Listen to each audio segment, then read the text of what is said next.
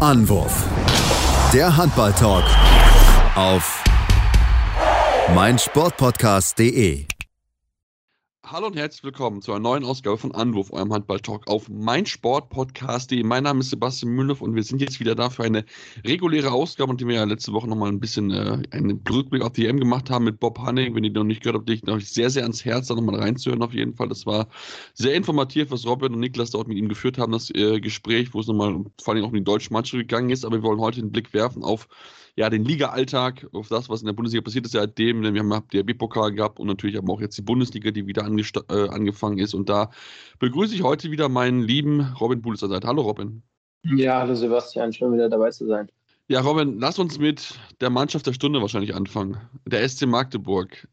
Ähm, ja, was soll man dazu noch groß sagen? Also, man hatte ja vielleicht gedacht, okay, gut, die Isländer haben jetzt nicht so ein überragendes Turnier gespielt, vielleicht, ne, dauert es ein bisschen, bis sie da wieder reinfinden, weil sie auch viele Fahrer mit dabei hatten. Nee. Also, was die in den letzten zwei Spielen gezeigt haben, 6, äh, 33 zu 26 in Kiel gewonnen und mal eben mit 39 zu 24 über die MC Melsung hinweggefahren. Wer soll dieses Team bitte stoppen?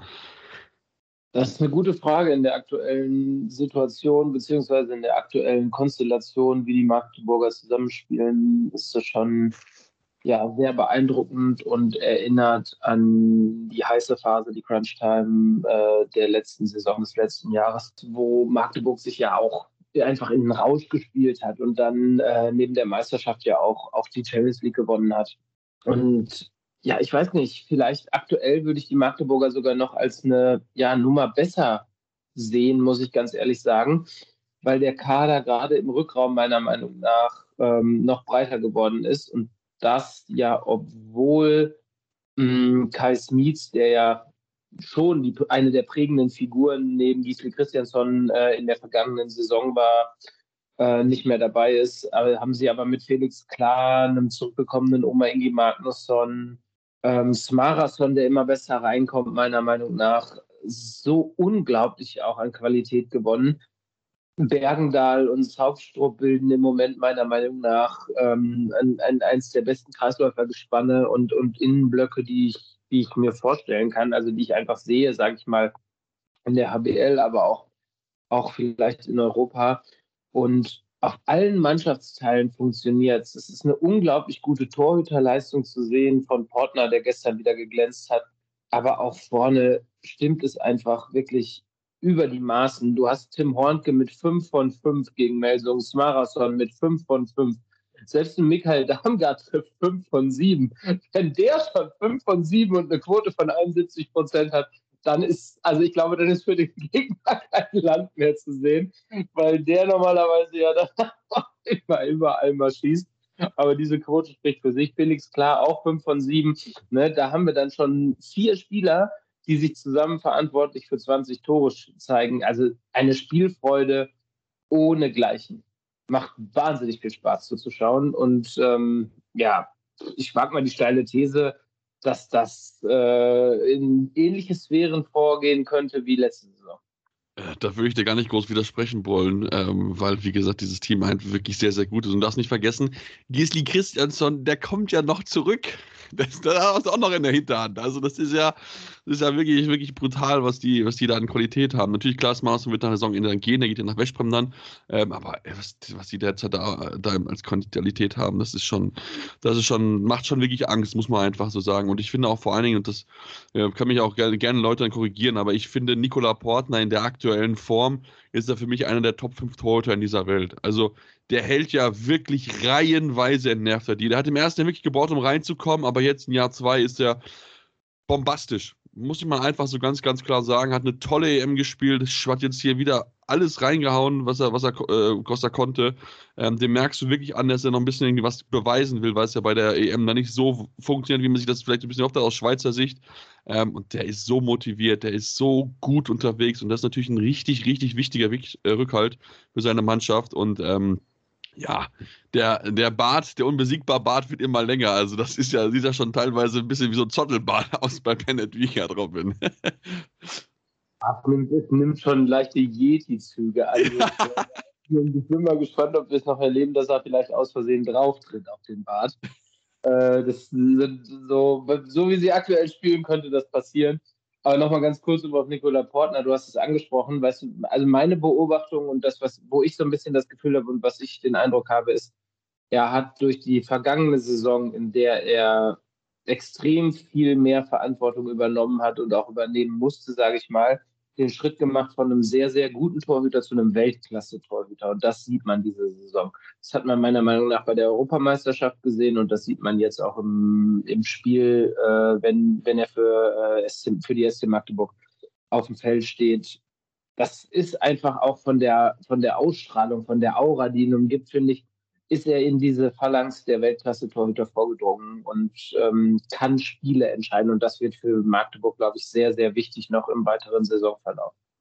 Ja, definitiv, denn da hat man damit sicher auch einige Ziele. Europa darf man auch nicht vergessen, hier auch noch irgendwie um die Ecke mit der Champions League, wo man auch noch einen Titel zu verteidigen hat. Der B-Pokal ist mit Sicherheit auch so ein Thema, man gerne mal mit Sicherheit gewinnen möchte, denn ich, wenn ich mich erinnere, ist das noch der Titel, der noch so ein bisschen fehlt, dieser Mannschaft. Das ist noch der einzige, der dann noch, noch nicht in der Trophäenstange steht in den vergangenen Jahren. Also das wäre natürlich noch ein, ja, ein riesen, riesen Erfolg, sollten sie das natürlich schaffen.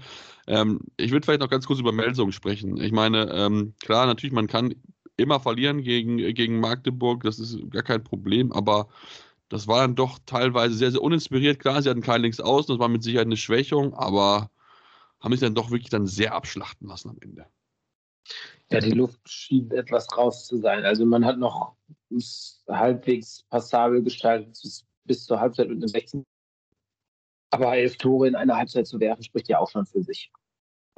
24 Tore generell sind einfach zu wenig. Also klar, Topspiel in Magdeburg, das ist natürlich die Atmosphäre dort. Da bist du extrem unter Druck, aber für eine Mannschaft mit den Ansprüchen von Melsung, ja, sollte man zumindest irgendwie 40, 45 Minuten mithalten, aber das war in der zweiten Halbzeit, wurde da gar nicht mehr mitgehalten. Da ging es echt nur noch drunter und drüber. Die Quoten der Melsunger wurden auch wirklich Hanebüchen, muss man teilweise sagen. Also Balenciaga von einen von fünf gemacht, äh, frei durch gewesen, zwei, dreimal und einfach an Portner komplett gescheitert.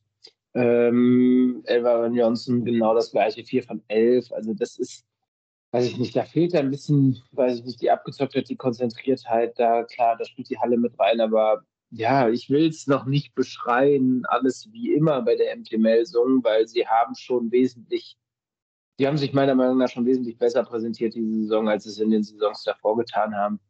Aber ja, für oben dran bleiben scheint es immer noch nicht zu reichen. Ja, das wird dann ein bisschen schwieriger. Also ich meine, klar, aktuell sind sie ja noch an Kiel dran als Fünfter, ne, ist ja nur ein Punkt zurück, aber ich meine jetzt, wenn man mal schaut auf Platz, äh, auf Platz zwei ist natürlich jetzt schon neun Punkte, also da sieht man ja schon wirklich eine, eine deutliche Geschichte. Ähm, und, bei, und dahinter sind es dann sechs Punkte jetzt auf den sechsten Platz, also da muss man mit Sicherheit jetzt ein bisschen schauen in den verbleibenden Spielen, dass man da möglichst Punkte auf jeden Fall einfährt. Ähm, aber generell, wenn wir natürlich uns jetzt dann gleich mal mit der Situation im, im äh, in der Tabelle beschäftigen. Wird es mit Sicherheit sehr spannend, aber das machen wir hier mal nach einer kleinen Pause bei Anruf am Handball-Talk auf meinsportpodcast.de. Vernimmt sich, was man will, dann wilde Gerüchte entstanden. Fast nichts davon stimmt. Tatort. Sport. Wenn Sporthelden zu Tätern oder Opfern werden, ermittelt Malte Asmus auf meinsportpodcast.de. Folge dem True Crime Podcast, denn manchmal ist Sport tatsächlich Mord. Nicht nur für Sportfans. Ja, und wir sind zurück hier bei Anruf Handball-Talk und wollen natürlich den Blick werfen auf die Tabelle, wie ich es gerade angekündigt habe, denn man sieht schon so ein bisschen, dass der Abstand zwischen Platz 1 und Platz 2 auf die direkte Konkurrenz aus Flensburg und Kiel auf 3 und 4 ein bisschen angewachsen ist. Sechs Punkte sind es schon zwischen den Berlinern auf 2 und den Flensburgern auf 3. Liegt mit Sicherheit auch daran, dass die Berliner ihr Spiel gewonnen haben gegen die SG Flensburg-Handewitt. Am Ende 32-31 spiegelt nicht so ganz den Spielverlauf da waren eigentlich die Berliner 40 Minuten klar bessere Mannschaft gewesen sind, bis dann Flensburg ein bisschen rangekommen ist und dann ist hinten raus ein bisschen die Zeit davon gelaufen. Aber Robin, ich fand eigentlich den Auftritt der Berliner sehr, sehr überzeugend da, auch wenn es dann gegen Hamburg ein bisschen schwieriger gewesen ist wieder. Ja, definitiv. Also die Berliner haben natürlich auch, ja, darfst du nicht vergessen, auch viel spielen müssen nach der EM. Viele Spieler direkt die wieder ran mussten. Sie mussten Pokal spielen, sie mussten dann das Topspiel gegen Flensburg spielen und dann gegen Hamburg. Und da hast du schon recht. Also da haben sie sich gegen Flensburg meiner Meinung nach ähm, ja stärker geschlagen, als das Ergebnis es dann im Endeffekt hergegeben hat.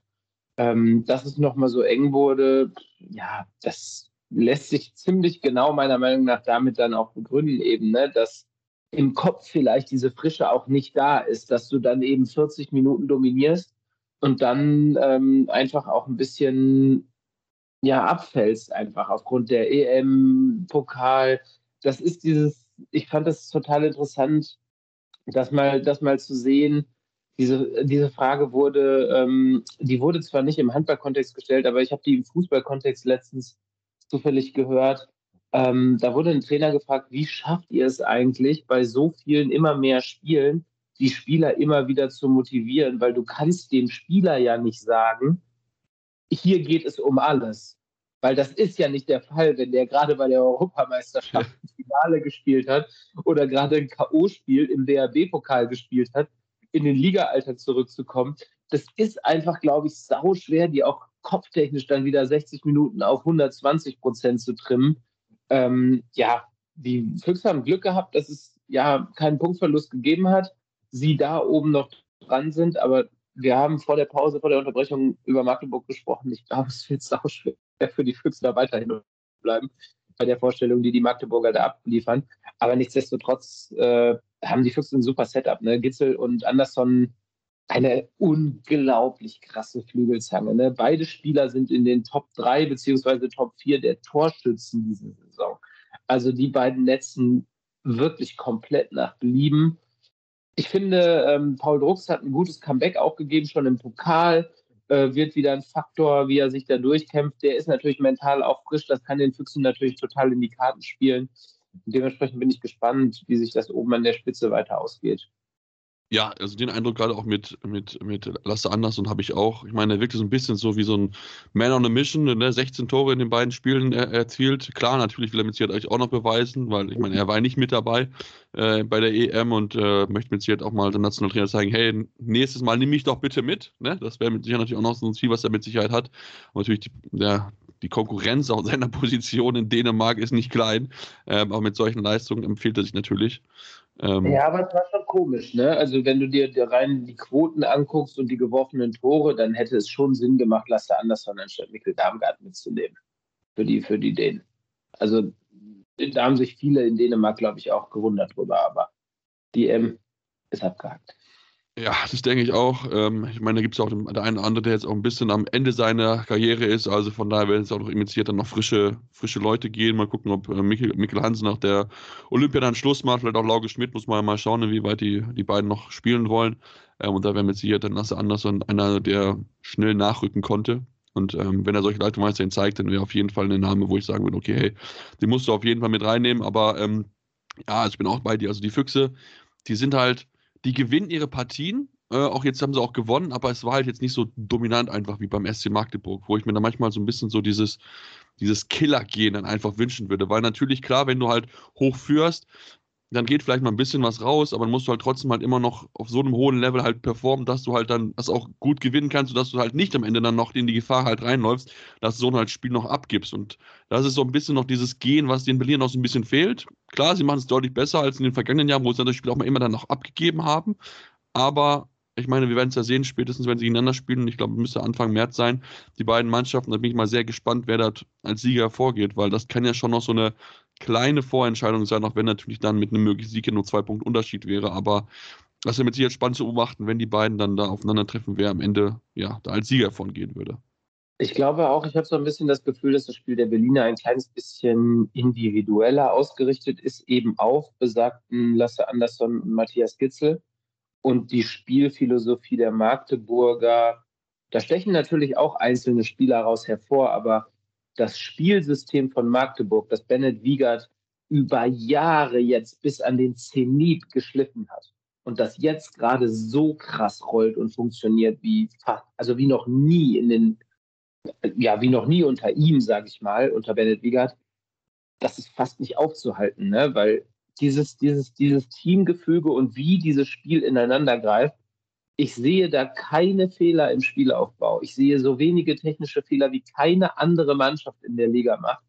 Und ich sehe eine Geschwindigkeit in den Abläufen, die, da kommt keine andere Mannschaft ran. Und das Spiel der Berliner, wie gesagt, der Füchse ist da etwas individueller auf ein bisschen paar mehr Einzelaktionen ausgerichtet. Ja. Am Ende werden es klar Nuancen sein, die ähm, aber nichtsdestotrotz finde ich es schön und spannend, äh, hier wieder ein ja, offensichtlich recht offenen Meisterschaftskampf zu haben. Ähm, und es ist noch lange nicht geschrieben oder gesagt, dass da nicht auch Flensburg nochmal eingreifen kann. Ja, ich meine, wenn wir die Flensburger schauen, ähm, wie gesagt, ich fand sie haben sich doch ein bisschen schwer getan, gerade so in der ersten Halbzeit äh, gegen die Berliner. Das war doch war auch wirklich schon teilweise echt schwer mit anzuschauen, muss man sagen. Also sie haben sie wirklich auch dann teilweise überlaufen lassen, ähm, haben, kam da gar nicht irgendwie ins, ins, Spiel mit rein, das muss man einfach so sagen. Haben sie wirklich ja, brutal, brutal schwer getan, fand ich, um da wirklich irgendwie reinzukommen. Dann gegen Erlangen, jetzt am Sonntag war es dann besser. Das war dann wieder auch so ein bisschen auch die, die Flensburger Mannschaft, die wir auch gewohnt sind, die wir auch kennen und so. Also das war auf jeden Fall ja besser als das, was sie gegen Berlin gezeigt haben, fand ich. Also war auch ein bisschen mit ein bisschen Wut mit dabei. Definitiv, also Rehabilitation nenne ich es mal ähm, und ein alles überragender Lukas Jürgensen. Ne? Also den, den, den möchte ich nicht vorenthalten, den, den, den Hörern jetzt und Hörerinnen. Ähm, mit zwölf von zwölf, also zwölf Tore bei zwölf Versuchen, das war schon ganz großes Kino, was er da abgeliefert hat. Und äh, vollkommen zu Recht, da kann man ihn als äh, Man of the Match bezeichnen. Und ja, es war ein nie, gefährdet, nie gefährdeter Sieg ähm, maximal in den ersten fünf, sechs Minuten konnten die Erlanger mithalten, aber dann ist Flensburg relativ schnell von dannen gezogen. Ja, und ich glaube, dass die, äh, die Flensburger da schon noch Potenzial haben, oben auch nochmal anzugreifen. Und Erlangen muss ja, den Blick so langsam gehen. Untere Tabellenhälfte Abstiegszone richten, weil sie da jetzt doch in diesen Sprudel relativ äh, sportlich mit reingeraten sind. Ah, es ist sehr, sehr spannend, finde ich, diese sowieso die ganze Tabellenkonstellation. Ich meine, wenn man mal schaut, ähm, ich glaube, vor, ja, vor dem Sonntag stand auch äh, einmal die HSG, oder die HSG Weser steht noch relativ weit oben auf Platz 8. Damit waren wir, glaube ich, nach Saisonbeginn so gar nicht von ausgegangen, dass sie jetzt so weit oben stehen. Aber das zeigt ja auch einfach, dass die Bundesliga einfach so, so brutal eng einfach ist zwischen, sage ich jetzt mal, Position 8 bis 16 so gefühlt. Ja, also wenn du dir Position 10 bis 17 zum Beispiel mal anschaust, ne, da reden wir vom TBV Lemgo Lippau auf Position 10 nach einem relativ boah, beeindruckenden Sieg gegen die Rhein-Neckar-Löwen. Die zweite Halbzeit äh, habe ich natürlich mit Wohlwollen als Lemgo-Sympathisant äh, mir zu Gemüte geführt und war schwer begeistert davon, wie sie die Löwen dahergespielt haben. Aber vom 10. Rang bis zum 17. Rang, Lemgo bis Eisenach, reden wir von vier Punkten Unterschied. Vier. Das sind zwei Spiele. Und die haben die Teams vom 10. bis zum 17. Äh, schnell mal verloren bzw. gewonnen. Ja, also das, das zeigt, wie, wie brutal eng das in der Tabelle ist und wie, wie schnell man da auch dann mal mit, mit so einer Siegesserie dann nochmal nach oben rutschen kann. Aber lass uns, du hast schon gerade das Spiel angesprochen, lass uns darüber reden, denn ich finde, ähm, das Spiel war schon, schon sehr komisch irgendwie ein bisschen. Die Löwen waren so ein bisschen besser reingekommen, fand ich, haben das eigentlich gut gespielt zu Anfang. Und dann in der zweiten Halbzeit läuft bei denen gar nichts mehr zusammen. Wirklich gar nichts mehr. Ich glaube, wir haben nach 20 Minuten in der zweiten Halbzeit so vier Tore erzielt. Ich gefragt, was ist, ja, bei, was ist bei den Löwen los?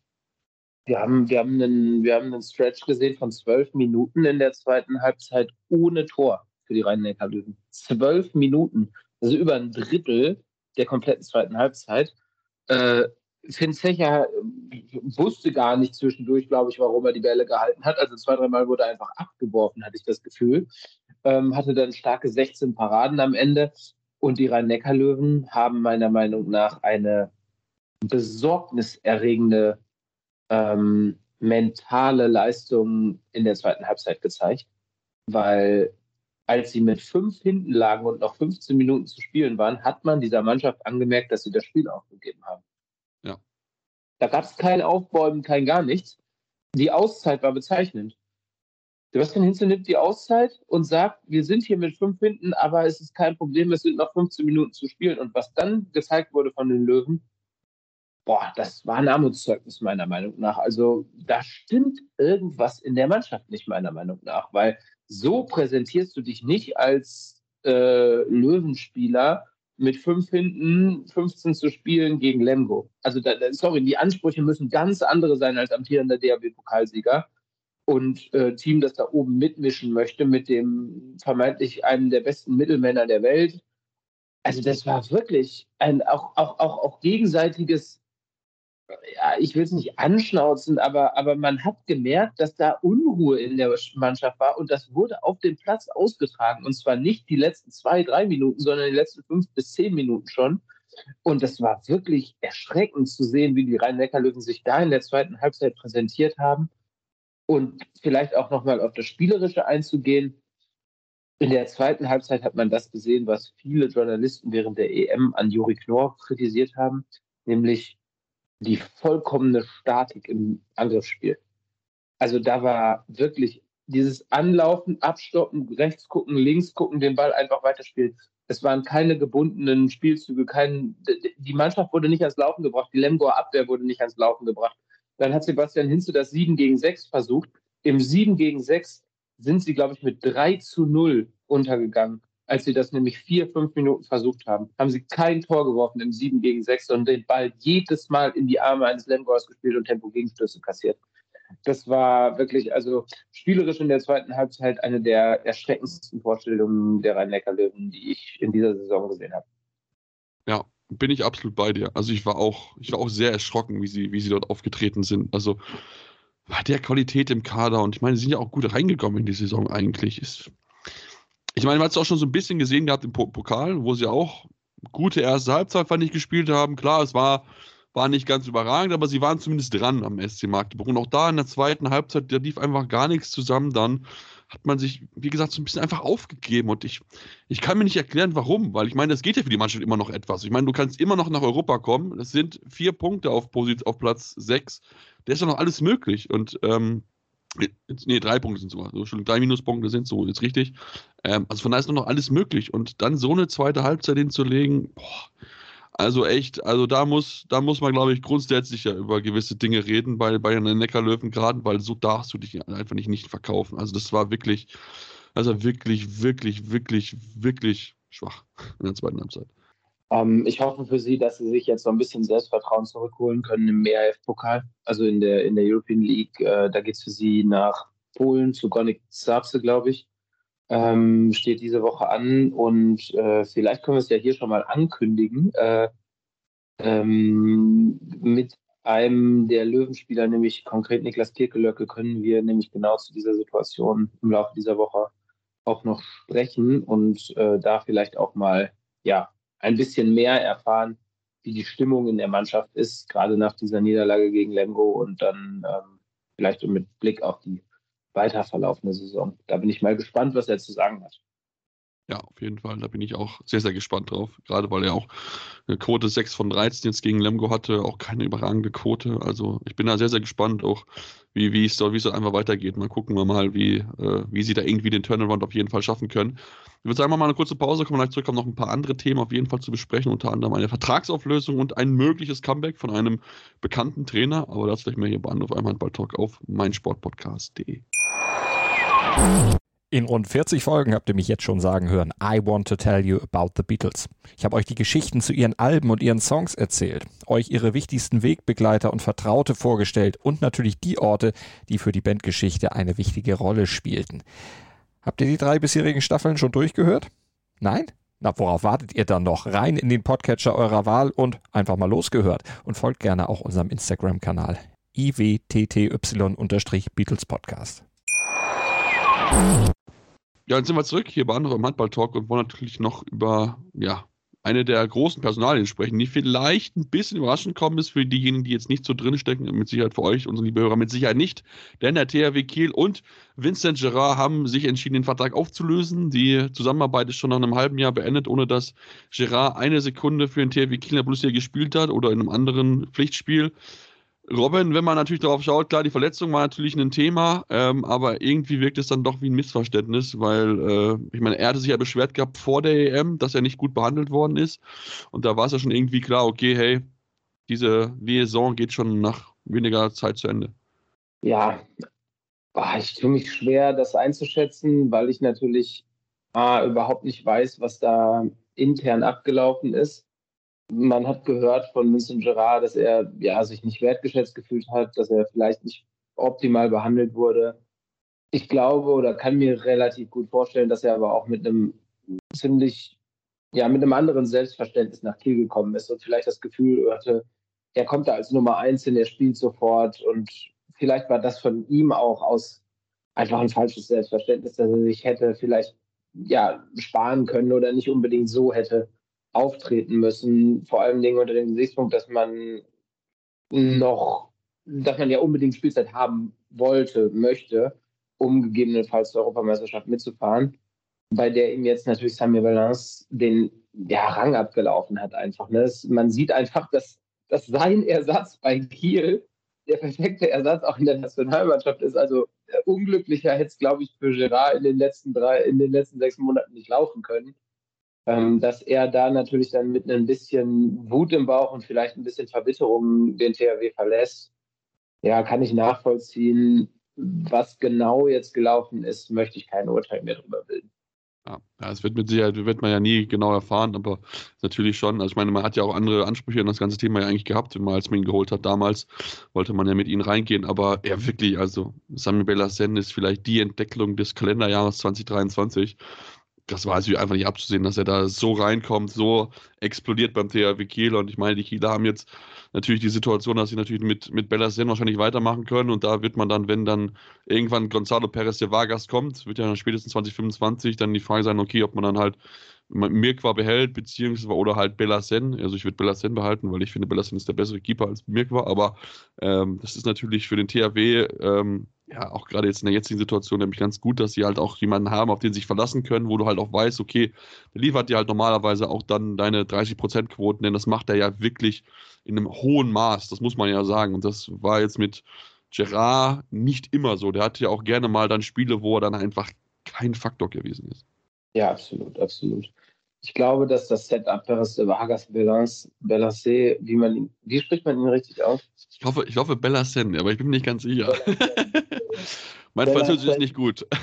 Bellassen, Perez de Vargas, ja, kann man schon sagen, ist ein ziemlich starkes Line-Up, mit dem ich definitiv, also damit könnte Kiel auf jeden Fall wieder in Sphären vordringen, äh, in denen sie sich eher sehen, glaube ich, wie sie jetzt im, im Vergleich zu denen, die sie jetzt gerade irgendwie bespielen. Und ja, ich glaube, dass, wenn sie sich richtig entscheiden, das genau so machen werden auch. Aber die Frage ist natürlich, ob das, also wie sieht es vertraglich aus? Wie lange hat Mörper Vertrag? Wie lange hat Bellassen Vertrag? Wie kann man wen halten, etc. Also, das wird interessant zu sehen sein, aber mit äh, Bellassen und nicht Gérard machen sie nichts falsch in meinen Augen. Nee, definitiv nicht, definitiv nicht. Ich meine, Mirko hat letztens verlängert gehabt bis 25, wenn mich nicht alles täuscht. Und Bellassen, der Vertrag müsste bis Ende dieser Saison laufen, aber ich denke, auch da dürfte eigentlich nur Verlängerung nur eine Formsache sein. Ähm, also von daher, ähm, ja, dann, dann schauen wir mal, dass dann wirklich dann 25 passiert und was da vielleicht, vielleicht kriegen wir auch Perez, war schon ein Jahr früher, weiß man auch noch nicht so ganz genau. Also nur mal schauen, da gibt es auch immer noch das Gerücht, dass er eventuell früher kommen könnte ob es passieren wird. Wir werden auf jeden Fall das Auge dort für euch auf jeden Fall draufhalten. Und äh, wenn wir mit Kieler sprechen, jetzt gegen, gegen BRC gewonnen, 29, 25. Das war standesgemäßer Sieg, das war aber auch schon noch wirklich ein schades Stück Arbeit. Und ich finde auch einfach, man merkt dann noch teilweise in gewissen Situationen an, dass diese Mannschaft einfach noch sich ein bisschen im Umbruch befindet, dass da viele junge Spieler mit dabei sind, aber immerhin ganz schön, ähm, dass Steffen Weinhardt wieder voll einsatzfähig ist, Robin. Denn äh, man merkt schon, das ist auf jeden Fall eine große Entlastung auf Rückkommen rechts. Ja, absolut. Also du brauchst einfach einen zweiten Mann auf Rückraum rechts, der auch vielleicht ein anderes Spielprofil, Spielerprofil hat als, ähm, als Harald Reinkind. Harald, Reinkind ist, hat un, un, also unabgesprochen äh, große Qualitäten. Er ist eine absolute Wurfmaschine, der hat einen Zug im Arm, das ist irre. Der kann aus, keine Ahnung, 10, 11 Metern auch einfach mal draufzünden aber dieses Spiel in die Tiefe, das geht ihm einfach so ein bisschen ab. Ne? Dieses, dieses Lückenreißen, eins gegen eins, viel den Ball schnell spielen. Und jetzt ist Steffen Weinhold wieder zurück und spielt mit äh, Skipper Gotu zusammen. Was passiert? Beide schießen die Lampen nicht aus. Beide machen jeder drei Tore. Aber wer macht acht von acht? Henrik Pekeler. Und das liegt daran, das sage ich dir eins zu 1, das liegt komplett daran, dass Skipper Gotu und Weinhold da mega geil Lücken reißen und eben in die Tiefe gehen. Immer in die Lücke, immer in die Lücke. Skipper Gotus Spiel ist ja sowieso komplett so ausgelegt. Das ist ja irre. Der Typ muss ja eigentlich zusammenbrechen, wenn der ein Handballspiel gespielt hat. Das ist ja ähnlich wie Christian. Der geht da ja jedes Mal volle Kanone drauf, volle Kanone rein und sieht trotzdem noch den Kreisläufer oder lässt hier oder da den Wurf raus. Und äh, Steffen Weinhold, ja, das wissen wir, der kann auch wie kein Zweiter dieses Eins gegen Eins, ja. Und äh, da profitiert dann natürlich so ein erfahrener Kreisläufer wie Henrik Pickel davon, für den es mich total freut, dass er mal wieder einen Sahnetag erwischt hat, einfach. Ne? Das ist das erste Mal gefühlt seit seiner Rückkehr nach Schweden, dass er so ein richtig, richtig starkes Spiel abliefert. Ähm, mit, diesem, mit diesem unglaublich traumhaften Pass. Also wer ihn noch nicht gesehen hat, äh, die gängigen Social-Media-Kanäle mit Handballkontext sind voll damit, wie Skipper Goto auf der Mitte den Wackler nach rechts ansetzt, zwei oder drei Spieler mit sich zieht und du denkst, die Situation ist zu Ende und der Schiedsrichter pfeift Freiburg und dann passt er einen Bogen hinter dem Rücken auf den querlaufenden Henrik Pekeler, der mit einem der die auch einfach ja, groß, großartig äh, die Spielfreude meiner Meinung nach zeigt. Und ich glaube, das ist das, was dem THW Kiel ja auch zuletzt so ein bisschen ab, abhanden gekommen war, was auch logisch ist natürlich mit solchen Ergebnissen, sage ich mal. Aber wenn sie sich jetzt so langsam diese Spielfreude wiederholen, die einfach wichtig ist, glaube ich, und dann auch mal so ihre sieben Spiele am Stück gewinnen, vielleicht wenn die Champions League wieder anläuft, da ein Erfolgserlebnis haben, dann ist mit Kiel auch einfach wieder zu rechnen, weil ne, wir reden von der Qualität, die ist auch in diesem Kader einfach enorm hoch. Ja, auf jeden Fall. Und ich meine auch gerade äh, ist ja auch für Stefan jetzt ein bisschen auch so, so ein Abschiedstournee, ne? weil wir auch nicht genau wissen, wie es viel weitergeht. Sein Vertrag läuft ja aus im Sommer. Von daher ihn nochmal so schön spielen zu sehen, ist auf jeden Fall sehr, sehr schön. Wer weiß, wie lange wir das noch genießen können, ihn da mit seinen, mit seinen Aktionen zu sehen. Also von daher, das war mit Sicherheit sehr, sehr gut. Und der Kader wird mit Sicherheit. Also wir werden mit Sicherheit nochmal eine Schippe drauflegen. Wir kennen die Kieler, die wollen immer nochmal noch mal ein Auge draufhauen. Wie gesagt, klar, jetzt sind es acht Punkte auf Platz 1. Der wird wahrscheinlich mit der Meisterschaft schwierig werden, aber ich denke, die werden trotzdem alles geben. Und ich meine, jetzt sagen wir mal so, du hast jetzt nichts mehr zu verlieren im Endeffekt. Also von daher kannst du eigentlich befreit aufspielen, kannst Gas geben und kannst gucken, was halt, was halt am Ende dabei rauskommt. Und ich denke, das ist eine Mannschaft, die man auf keinen Fall unterschätzen sollte, weil auch da, wenn die einmal Feuer fangen, sind die auch mit Sicherheit nicht so ganz einfach zu stoppen.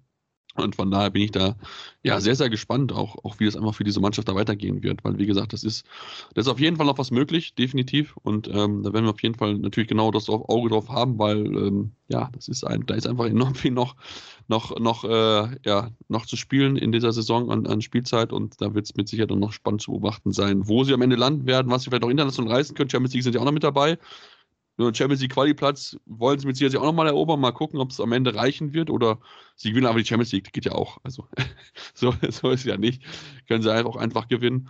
Und ähm, ja, also ich bin da sehr, sehr gespannt drauf und ähm, lass uns dann auf jeden Fall nochmal, ähm, weil ich finde, das sollte vielleicht auch noch eine Erwähnung wert sein, über Tim Grüner sprechen, der für mich irgendwie der Mann des Wochenendes gewesen ist. Ist am Samstagmorgen mit dem Zug nach Baling gereist und wird dann zum Matchwinner im Derby gegen Göpping, weil er das entscheidende Tor zum 30 zu 28 erzielt und damit den Sieg für sein Team sichert. Am Ende hat er, ähm, ich glaube, vier von fünf, genau vier von fünf von links außen. Ähm, einfach eine geile Geschichte, dass er das so hinbekommen hat. Mega. Die Vorstellung von Tim Grüner war natürlich, äh, ja, die, die äh, Traumstory, sage ich mal, dieses Spieltags. Und äh, er hat sich da extrem eindrucksvoll in der HWL ja angemeldet mit, mit sehr viel Selbstbewusstsein, sehr viel Selbstvertrauen. Weil meiner Meinung nach war das 30-28 das Tor, das er dann geworfen hat, also 30-29 bei der Endstand. Ich glaube, Göppingen hat dann im Gegenzug noch ein, noch ein Tor gemacht, aber das war ja dann. Genau, ja. Ähm, nicht mehr ins Kalkül, aber das, der, der Wurf, den er sich zum 30-28 nimmt, war jetzt auch nicht ein Winkel, den du dir normal nimmst, sag ich mal. Ne? Also das war schon, da musst du auch überzeugt sein, dass du das Ding jetzt reinzimmerst und äh, auf einer Wolke schweben und auf der war er. Und das hat er dann gemacht, das Ding reingefeuert und hat zu Recht natürlich irgendwie sich auch dann feiern lassen. Und das ist einfach ja, ein Debüt in der stärksten Liga der Welt, wie du es dir nur eben so wünschen kannst. Und vielleicht ist Tim Grüner dann ja so derjenige, der mit dieser Leistung, diesem entscheidenden Tor Sieg im Derby den Balingern dann diese Initialzündung gibt, die es braucht im Abstiegskampf. Ne? Weil Balingen, dieser Sieg war enorm wichtig. Müssen wir auch nicht drüber reden, ne? Weil wenn, wenn das Spiel verloren geht, dann wird es, glaube ich, irgendwann auch, dann wird es richtig bitter. Dann sind es dann sind's nicht mehr wie jetzt vier Punkte Abstand auf Eisenach, sondern dann sind es äh, sechs Punkte. Oh, und ich glaube, die werden dann richtig schwer. Und so hast du jetzt auch wieder im Endeffekt nur zwei Spiele, hast ein Spiel weniger als Eisenach. Also die Balinger haben sich wieder zurückgemeldet, meiner Meinung nach, im Abstiegskampf. Und ich bin gespannt, wie Tim Grüner äh, da noch einen Faktor spielen kann. Ja, bin ich auch sehr, sehr gespannt. Also es war wirklich so ein ja, spontaner Wechsel. Ähm, das war ja, wirklich äh, sehr, sehr überraschend, wie das, wie das so zustande gekommen ist, wie schnell das auch ganz funktioniert hat. Aber ja, also mit so einem Sieg bist du auf jeden Fall wieder mit dabei. Äh, klar, natürlich sind es jetzt aktuell noch vier Punkte hinter dem rettenden Ufer, aber das ist auf jeden Fall etwas, was, was dir Selbstvertrauen gibt, was dir einen Schub gibt, wenn du halt was so gut aus so einer Pause rausstartest. Das kannst du ja mitnehmen, so ein Flow. Und ähm, ich denke, das sollte auf jeden Fall nochmal auch mit Blick auf die kommenden Aufgaben äh, durchaus nochmal so ein bisschen Selbstvertrauen geben. Jetzt klar, am Donnerstag dann in Wetzlar ist eine Mannschaft, die du auch durchaus schlagen kannst, vielleicht auch ein bisschen auch auf Augenhöhe ist, ne, auch wenn sie jetzt vielleicht ein bisschen weiter oben stehen, aber natürlich auch trotzdem eine Mannschaft ist, die auch lange unten mit dabei war. Also das wird mit Sicherheit spannend zu beachten sein, wie die Balinger das jetzt ein bisschen mitnehmen können, einfach diesen Schwung, um dann, ja, was auch immer zu holen. Ich bin mal sehr, sehr gespannt, was da, was am Ende dazu reichen wird. Werden wir auf jeden Fall natürlich, natürlich drauf schauen und dann lass uns dann vielleicht da den Blick werfen Robin, zu dem Mann, den ich schon ein bisschen angeteasert habe, zu Dago Sigurdsson. Denn, das dürfen wir nicht vergessen, er war ja bisher Nationaltrainer in Japan, nachdem Deutschland fertig gewesen ist, hat dort verschiedenste äh, Aufbauarbeit gearbeitet, war ja vor allem Richtung Ziel Olympia und auch noch danach war er dann noch dort aktiv. Aber er ist jetzt nicht mehr Nationaltrainer von Japan und könnte bald zurückkehren und dann sogar deutscher Gegner sein, denn die Gerüchte besagen, dass er wohl kurz vor Unterschrift in Kroatien steht und Kroatien ist ja Gegner der deutschen Mannschaft in der Olympiaqualifikation. Ja, also zwei, da schlagen zwei Herzen in meiner Brust. Zum einen ähm, halte ich von Dago Sigurdsson als Handballtrainer enorm viel. Nicht nur aufgrund der Tatsache, dass er ja mit Deutschland den letzten Titel geholt hat und diese großartige Europameisterschaft 2016 gespielt hat, wo die Bad Boys, sage ich mal, von ihm ins Leben gerufen wurden, er hat natürlich auch äh, große Aufbauarbeit damals bei den Füchsen Berlin geleistet und die in der Bundesliga etabliert, zusammen mit Bob Hanning und ja, hat auch spannende, große Arbeit geleistet in, in, in Japan, sage ich mal. Und dieses japanische Team jetzt, jetzt zu den Olympischen Spielen geführt. Unter dem Gesichtspunkt wundert es mich natürlich, also das, das kann ich nicht ganz verstehen, dass er diese Olympischen Spiele dann ja jetzt scheinbar nicht mit den Japanern spielen wird und spielen möchte. Und da muss ich ganz ehrlich sagen, hätte ich von ihm etwas anderes erwartet, dass er das durchzieht. Auf der anderen Seite ist die Herausforderung, die Kroaten zu, zu Olympischen Spielen, noch zu Olympischen Spielen zu führen und wieder aufzubauen, natürlich eine, eine, eine, ja, eine Herausforderung, die kein Trainer, sage ich mal, abschlagen kann, abschlagen möchte. Und da ist dann, sage ich mal, das zweite Herz in meiner Brust, das da schlägt, das du schon angesprochen hast.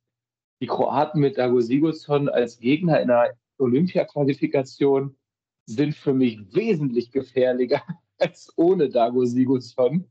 Ähm, dementsprechend ja, hoffe ich nicht, äh, dass er nach 2016 vom Heilsbringer zum, äh, zu demjenigen wird, der den Deutschen dann einiges verhagelt und diese Olympia-Qualifikation verhagelt. Aber nichtsdestotrotz hm, finde ich es spannend, ihn, sage ich mal, im europäischen Kontext wiederzusehen, weil man von ihm und seiner Arbeit in Japan, muss man ganz einfach sagen, also ich habe da nichts von mitbekommen ja, auf jeden Fall sehr, sehr wenig halt. Ne? Also das war dann halt dann bei den Großturnieren, sag ich mal so. Also wenn dann WM war oder halt Olympia, da hat man halt was dann von ihm mitbekommen und so. Und ich denke auch, dass auch gerade natürlich dabei eine schwierige Herausforderung stehen würde. Ne? Wird nicht, ver nicht vergessen, die Kroaten haben zum zweiten Mal innerhalb von einem Jahr den Trainer entlassen. Ähm, ich fand jetzt zwar, dass die EM war jetzt auch nicht so schlecht, dass man einen Trainer entlassen muss, meiner Meinung nach. Aber gut, das scheinbar ja, ist es dann doch ein bisschen schwieriger dort im Verband irgendwie. Da möchte man, glaube ich, mehr vielleicht, als vielleicht der Kader gerade bereit ist. Aber ich meine natürlich tolle Spieler, ne? Darf man nicht vergessen, Kosmanovic im Tor,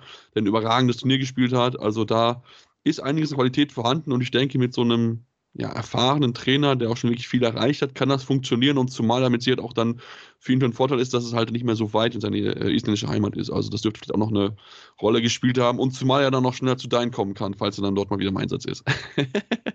stimmt, stimmt. Auf jeden Fall. Ich bin gespannt. Die Olympia-Quali wird sowieso ein heißer Tanz. Ne? Also gegen die Kroaten hat es eine boah, heftige Klatsche meiner Meinung nach bei der Europameisterschaft gesetzt. Auch wenn es darum nichts mehr ging in dem Spiel. Österreich ist so krass unangenehmer Gegner geworden. Ja, es wird definitiv äh, kein Zuckerschlecken, nee, was da äh, März auf die, deutsche, äh, auf die deutsche Nationalmannschaft zukommt. Nee, das wird es, wird es definitiv nicht, nee. Genau, dann wollen wir jetzt mal hier noch mal eine kurze Pause machen und ähm, kommen dann gleich zurück und werden noch ein bisschen dann noch über europäische Geschäft sprechen, denn auch da dürfen wir nicht vergessen, geht es auch wieder weiter, aber von daher bleibt dann hier bei einem Handball-Talk auf meinsportpodcast.de. Hey, Malte Asmus von meinsportpodcast.de hier. Ab März geht's weiter mit unseren 100 Fußballlegenden. Staffel 4 bereits. Freut euch auf Zlatan Ibrahimovic, Michel Platini, Cesar Luis Minotti, Paolo Maldini, um nur mal vier zu nennen. Und bis wir mit der vierten Staffel kommen, hört doch einfach noch mal rein in die bisherigen drei Staffeln. Ronaldinho, Sepp Meyer, Gary Lineker, Lothar Matthäus und viele weitere warten da auf euch. 100 Fußballlegenden. Jetzt. Überall, wo es Podcasts gibt. Ja, und jetzt sind wir zurück und wollen natürlich mal den Blick werfen auf die europäischen Geschäfte, denn noch, das ist ja mit Sicherheit beim einen oder anderen so ein bisschen in den Hintergrund gerutscht, dass da ja auch noch die European League diese Woche wieder losgeht unter die Champions League und da wollen wir natürlich mal drauf schauen, denn wir sind ja bei der European League gerade in der Hauptrunde, wie man es so schön beschreibt, wo ja die Mannschaften ihre, ihre Ergebnisse aus der Vorne mitgenommen haben mit dem Zweitplatzierten ihrer jeweiligen Gruppe und da wollen wir mal natürlich noch den Blick drauf werfen, denn wir haben ja in Gruppe 1 gleich zwei deutsche Mannschaften mit dabei, mit Hannover Burgdorf und den rhein löwen und wohl vielleicht dem schwersten Gegner, den man erwischen konnte in dieser, in dieser Hauptrunde mit HB Nord. Robin, das wird für die beiden deutschen Teams eine Herausforderung. Ich meine, Hannover mit vier Punkten haben sie schon eine gute Ausgangslage, aber Nord wird es, glaube ich, den Hannoveranern möglichst schwer machen wollen und die Neckarlöwen müssen sich sowieso strecken, weil sie ja noch mit minus drei äh, Punkten, äh, minus drei zurückliegen. Also da müssen sechs Tore aufholen, wenn sie an Nord vorbeiziehen wollen noch. Ja, absolut. Also das wird oh, eine Mammutaufgabe. Also die Rhein-Neckar-Löwen sehe ich jetzt, sage ich mal, gegen, gegen Sapse äh, in Polen. Ja, musst du gewinnen, na klar. Ne? Musst du nach Möglichkeit auch relativ hoch gestalten, diesen Sieg. Aber mit dem Ergebnis gegen Lemgo im Rücken fährst du da jetzt auch nicht mit maximalem Selbstbewusstsein hin. Und ähm, vorm Jahreswechsel, äh, vorm Jahreswechsel im Dezember ähm, haben die haben die Löwen bei, also im Norden, ne, ja auch eine relativ deutliche Klatsche mit sieben Toren Unterschied bekommen. Für die Rhein-Neckar-Löwen wird es ganz schwer. Hannover hat sich da, wie du es auch angedeutet hast, schon wesentlich besser präsentiert, steht, steht in einer besseren Ausgangslage und geht, glaube ich, dann, also sehe ich die Chancen relativ gut, dass sie ähm, dass sie mit Nord zusammen, ich glaube, zwei gehen auch aus der Hauptrunde in ja, die genau. äh, dass sie da mitgehen. Und warum nicht? Also Hannover, vielleicht ja eine Überraschung jetzt ähm, diese Woche gegen, gegen Nantes. Also Nantes ist in Hannover zu Gast. Aber die Vorzeichen stehen natürlich dafür, dass Nantes der klare Favorit ist, muss man ganz einfach sagen. Ja, muss man, muss man bei der Qualität in dem Kader einfach, einfach so anerkennen. Ich meine, immerhin ganz gut für die Hannoveraner hast die genug Zeit an sich vorzubereiten, haben wir Mittwoch gespielt. Das heißt, du hattest jetzt äh, eine, fast eine ganze Woche Zeit, um dich auf dieses Spiel vorzubereiten. Also es ist auf jeden Fall, glaube ich, sehr, sehr hilfreich einfach. Und ähm, ja, das wird mit Sicherheit dann sehr, sehr spannend zu beobachten sein. Ähm, gerade weil auch dann die beiden Deutschteams ja gegeneinander spielen müssen. Und wir haben ja gerade schon über die Löwen gesprochen, die ja jetzt, in, äh, jetzt nicht so gut reingekommen sind aus der Pause. Also da bin ich auch sehr auf die Reaktion gespannt. Jetzt dann am, äh, am Dienstag in, in Polen, wie sie da, wie sie da reinkommen, wie sie sich präsentieren werden, ob da wieder eine andere Körpersprache einfach an den Tag gelegt wird bin mal gespannt. Wir werden auf jeden Fall da natürlich das, das Auge drauf werfen, wie es dort aussieht. Und ähm, schaut mal lieber zur SG Fans Bekannte wo es auch nicht ganz so schön aussieht, weil sie ja diesen Punkt Verlust mitgenommen haben gegen die Kadetten Schaffhausen. Aber dürfen wir nicht vergessen, die haben halt ein Torverhältnis von plus 13. Und ich glaube, das kann auf jeden Fall sehr hilfreich sein, wenn du halt guckst, dass du halt gegen Bergiborg, Silkeborg und Wosch-Wodina spielen müssen. Ja, also da sehe ich jetzt, da sehe ich auch ähm, die, die, die Chancen eher auf Flensburger Seite und sehe das auch jetzt nicht so sehr gefährdet an, muss ich sagen. Weil wenn du deine normale Leistung und nicht mal über dich hinauswächst, dann sind das äh, beides relativ deutliche Siege, sowohl gegen äh, Silkeborg als auch gegen Vojvodina. Da wird es da wird's für die SG, glaube ich, kein Problem sein, weiterzukommen und dort auch äh, dort die Hauptrunde ja, erfolgreich zu überstehen. Ebenso meiner Meinung nach, um vielleicht zu komplementieren bei den Füchsen, die sich ja am meiner Meinung nach eindrucksvollsten präsentiert haben von den deutschen Teams in, in der Europa League. Dort, glaube ich, auch ganz einfach ähm, ja, weiter durchmarschieren werden, bin ich mir relativ sicher. Ja, also ich glaube, bei den Füchsen mache ich mir von den deutschen Teams am wenigsten Gedanken, wenn ich ganz ehrlich bin. Also ich glaube, das wird auf jeden Fall sehr, sehr gut funktionieren können, wenn wir dann auch schauen, gegen wen sie dann ja spielen müssen. Das ist CM, CSM Constanta aus Rumänien, die, die sie gegen diese antreten müssen und natürlich auch gegen Sporting Lissabon ja, mit Sicherheit bin mal sehr gespannt auf, wie sich, wie sich Sport Lissabon äh, präsentieren wird. Auch gerade ja mit den, mit den Kostan-Brüdern, wo ja Martin ja eine überragende EM gespielt hat. Also da wird mit Sicherheit auch viel, viel Selbstvertrauen bei der Mannschaft mit dabei sein, auch wenn man natürlich vielleicht nicht diesen, diesen erhofften Platz sich erholt hat, den man gerne gehabt hätte. Ähm, aber ja, ich denke, die Füchse, ich glaube, da mache ich mir, wie gesagt, am wenigsten einfach Gedanken. Und ähm, natürlich wollen wir die andere Gruppe auch nicht vergessen. Gruppe 2, wo ja kein deutscher Mannschaft mit dabei ist, mit IKS Seefhof, RK Nexus, Gern Handball und Gorenje Velenje, finde ich eine sehr, sehr interessante und auch relativ ausgeglichene Gruppe. Also ich finde, da kann relativ viel eigentlich passieren. Ja, definitiv. Äh, Gorenje Velenje gut unterwegs spielen auch in, in der Liga dieses Jahr äh, relativ, relativ überraschend ganz oben mit. Und, und Skian ist natürlich auch immer ein Gegner, der ach, unangenehm, finde ich, zu bespielen ist. Aber da ist es spannend zu sehen, wer da, sage ich mal, in die K.O.-Spiele geht. Aber natürlich positiv aus deutscher Sicht, aus Sicht der deutschen Mannschaften, glaube ich, dass es dort wesentlich enger und härter zur Sache geht und das könnte meiner Meinung nach für kommende K.O.-Spiele natürlich dann Team, den deutschen Teams, die in die K.O.-Phase einziehen, äh, in die Karten spielen. Ja, definitiv, definitiv. Also es wäre auf jeden Fall, glaube ich, sehr, sehr hilfreich. Und das kann auf jeden Fall funktionieren. Mal gucken, ob es dann wirklich dann alle hier schaffen werden. Wird mit Sicherheit schwierig, aber denke, bei drei, glaube ich, habe ich zumindest ein gutes Gefühl, dass es zumindest drei werden könnten. Wir werden es natürlich genau beobachten. Und wenn wir dann natürlich dann von der European League auf die Champions League zu sprechen kommen, sieht das ja auch sehr, sehr gut aus aus deutscher Sicht. Auch da geht es jetzt ja am Wochenende wieder weiter mit dem elf oder diese Woche weiter mit dem elften Spieltag. Mit äh, Magdeburg muss nach Orlin Wisla Block und ähm, auch die Kieler sind wieder gefragt. Sie müssen nach Kielce keine einfache Auswärtsfahrt, aber dürfen wir nicht vergessen, Kiel ist Erster, Magdeburg ist Zweiter. Also das könnte natürlich für beide Teams dann auch sehr gut sein, dann die Playoffs überspringen zu müssen, sodass du halt zwei Spiele halt weniger absolvieren musst. Und das ist, glaube ich, gerade bei dem stressigen Terminkalender, glaube ich, sehr hilfreich. Ja, ohne Frage. Also ne, Kiel zurück in seinem Wohlfühlformat Champions League gefühlt. Also vor der Winterpause, wir nennen es Winterpause, das ist ja totaler ja. Quatsch. Das war nur Weihnachten, sorry, und dann Europameisterschaft. Äh, vor dem Jahreswechsel hat Kiel sich ja gerade dort in der Champions League immer dieses Selbstvertrauen geholt, was irgendwie in der Liga so ein bisschen abhanden gekommen war. Und ja, wenn sie jetzt in Kielce gewinnen, natürlich äh, am 14. am Mittwoch, das wäre ein Statement-Sieg und dann wäre das Ding so gut wie durch. Ne? Also dann wäre man ähm, diesem, diesem zusätzlichen K.O.-Spiel fast schon aus dem Weg gegangen und das wäre natürlich für die Kieler, die als Ziel, glaube ich, natürlich die Meisterschaft irgendwie so ein bisschen abgehakt haben, aus den Augen verloren haben, äh, ist natürlich das Ziel Final Four. Und ähm, ja, Magdeburg in der aktuellen Phase, da wird auch Block keine Chance haben. Ganz einfach. Also vor allen Dingen dann noch zu Hause gegen Plotsch, das wird äh, am 15. Februar dann vielleicht sogar eine neuerliche Machtdemonstration mit dem kleinen Zusatz, dass man, dass wir auch schon wissen, dass Plotsch ein extrem unangenehm zu bespielender Gegner ist, aber meistens eher in Polen anstatt äh, in eigener Halle. Das ist definitiv so. Ähm, das muss man, muss man einfach so sagen. Also Plotsch daheim ist einfach anders als bloß auswärts, das dürfen wir nicht vergessen, zumal die auch bisher ja nur sechs Punkte gesammelt haben in dieser Haupt in dieser Vorrundengruppe. Ähm, das dürfen wir auch nicht vergessen. Also von daher ähm, ist das eigentlich für den SC Magdeburg doch sehr hilfreich, wenn man dort äh, aktiv ist und daheim spielen darf. Und wie gesagt, auch da sind ja die Chancen sehr, sehr gut. Also klar, das ist noch ein bisschen enger, weil natürlich noch das, äh, weil Westbrom da noch anklopft, auf jeden Fall mit zwei Punkten zurück.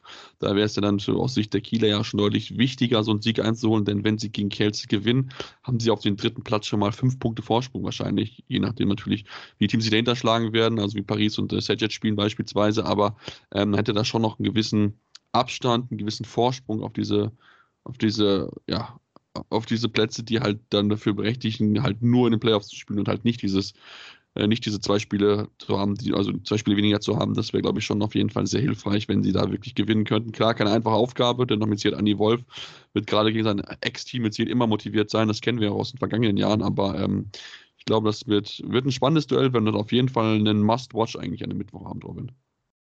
Absolut, ich werde es mir definitiv anschauen. Vor allem Dingen unter dem Gesichtspunkt, die Kieler spielen danach halt nur noch gegen Pallister. Nur noch, ne, immer in Anführungsstrichen, bitte bedenken, aber nur noch gegen Pallister, Szeged und äh, Zagreb. Womit, ja, wie gesagt, nochmal meine Aussage, wenn sie das Ding machen, dann halte ich die ersten zwei Plätze für gebucht. So. Das würden sich die Kieler dann nicht mehr aus der Hand nehmen lassen und deswegen ist das natürlich einfach das Topspiel des Spieltages. Da brauchen wir gar nicht drum herum reden. Das ist das Match mit ja, der höchsten Qualität, mit, dem, mit, dem, mit der größten Brisanz. Und äh, klar, du hast es angesprochen, Andreas Wolf auf Seiten von Kielce gegen den alten Verein. Die Duschebaev-Brüder sicherlich mit viel Wut im Bauch nach dieser enttäuschenden Europameisterschaft wollen sie sich jetzt wieder auf Clubebene beweisen.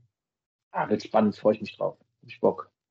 Ja, auf jeden Fall. Da habe ich auch, auch richtig Bock, das ist mit Sicherheit richtig, richtig spannend zu beobachten, wie es, wie es dort am Ende werden wird, wie es, ob es am Ende reichen wird. Ich bin da sehr, sehr gespannt drauf, ähm, ob es, äh, ja, wie es, wie es am Ende weitergehen wird. Ähm, wollen auf jeden Fall vielleicht auch noch, wenn wir da mal kurz den Blick zu den Frauen werfen, die auch europäisch schon gespielt haben, auf jeden Fall erwähnen, dass äh, Bietigheim ja auch ähm, mit dabei sein wird, zumindest in der Playoff-Phase. Als Sechste kommen sie mit rein, auch wenn sie dann am Wochenende jetzt zwar, äh, denke mal, knapp verloren haben gegen Bukarest, wo sie wieder gut mitgehalten haben, lange Zeit, aber am Ende es halt dann nicht gereicht hat, um sich diesen, sich diesen Sieg zu holen. Ähm, trotzdem haben sie es sehr, sehr gut gemacht in der wieder. Also von daher äh, haben sie alles, alles definitiv gegeben, um halt ähm, ja, sich eine gute Ausgangsposition zu beobachten. Nicht so ganz so schön war es äh, vielmehr aus äh, äh Sicht von der Thüringer HC, die ja wirklich unter die Räder gekommen sind. Das, glaube ich, kann man schon nur ganz gut zu sagen, gegen Duranea Breila äh, in der European League, wo sie mit zehn Toren verloren haben am Wochenende. Ähm, aber auch da sind eigentlich die ersten zwei Plätze schon auch durch. Das muss man auch so sagen. Also sie kommen da auf jeden Fall weiter als Zweiter mit vier Punkte Vorsprung bei noch einem Spiel gegen Chambray. Also von daher, das sollte eigentlich sehr, sehr gut sein. Und ich bin mal gespannt, was ja ansonsten noch die HSG Bensheim Auerbach macht, die ja, ähm, ja sich gut präsentiert in der Bundesliga, auch Thüringen am Wochenende geschlagen oder in der Woche geschlagen hat jetzt am vergangenen Mittwoch und äh, haben auch am Wochenende gewonnen gegen Neptun de Nord, also 37 zu 30 musst du so ein Top-Team aus Frankreich erstmal schlagen. Jetzt müssen natürlich äh, gegen, den, gegen die Mannschaft ran, die noch nicht verloren hat in der Gruppenphase. Das wird natürlich eine schwere Aufgabe. Sie brauchen dringend Punkte und sie müssen halt hoffen, dass äh, Nord nicht gewinnt. Ähm, das müssen wir mal schauen, ob das so passieren wird am Samstag beziehungsweise am Sonntag, wenn der Nord dann daheim spielt gegen äh, Flunflor Lublin. Ähm, ich bin mal sehr, sehr gespannt auf diese zwei Duelle auf jeden Fall, wo wir das auf jeden Fall im Auge behalten. Und ansonsten sind wir jetzt durch mit unserer heutigen Ausgabe. Wenn es euch gefallen hat, dürft ihr uns gerne Rezension schreiben bei Spotify und iTunes. Habt ihr die Möglichkeit, uns fünf Sterne zu geben. Aber gerne konstruktive Kritik. Was können wir besser machen? Woran können wir arbeiten? Folgt unserem Podcast auf Facebook, Twitter, Instagram mit dem Handel Anwurf jeweils. Und wie gesagt, wir haben ja diese Woche noch das ein oder andere Interview, was wir führen werden. Also von daher auf jeden Fall unseren Podcast weiter im Auge behalten, abonnieren, Freunden empfehlen und dann äh, gibt es uns dann demnächst wieder hier bei Anruf am Handball Talk auf meinsportpodcast.de.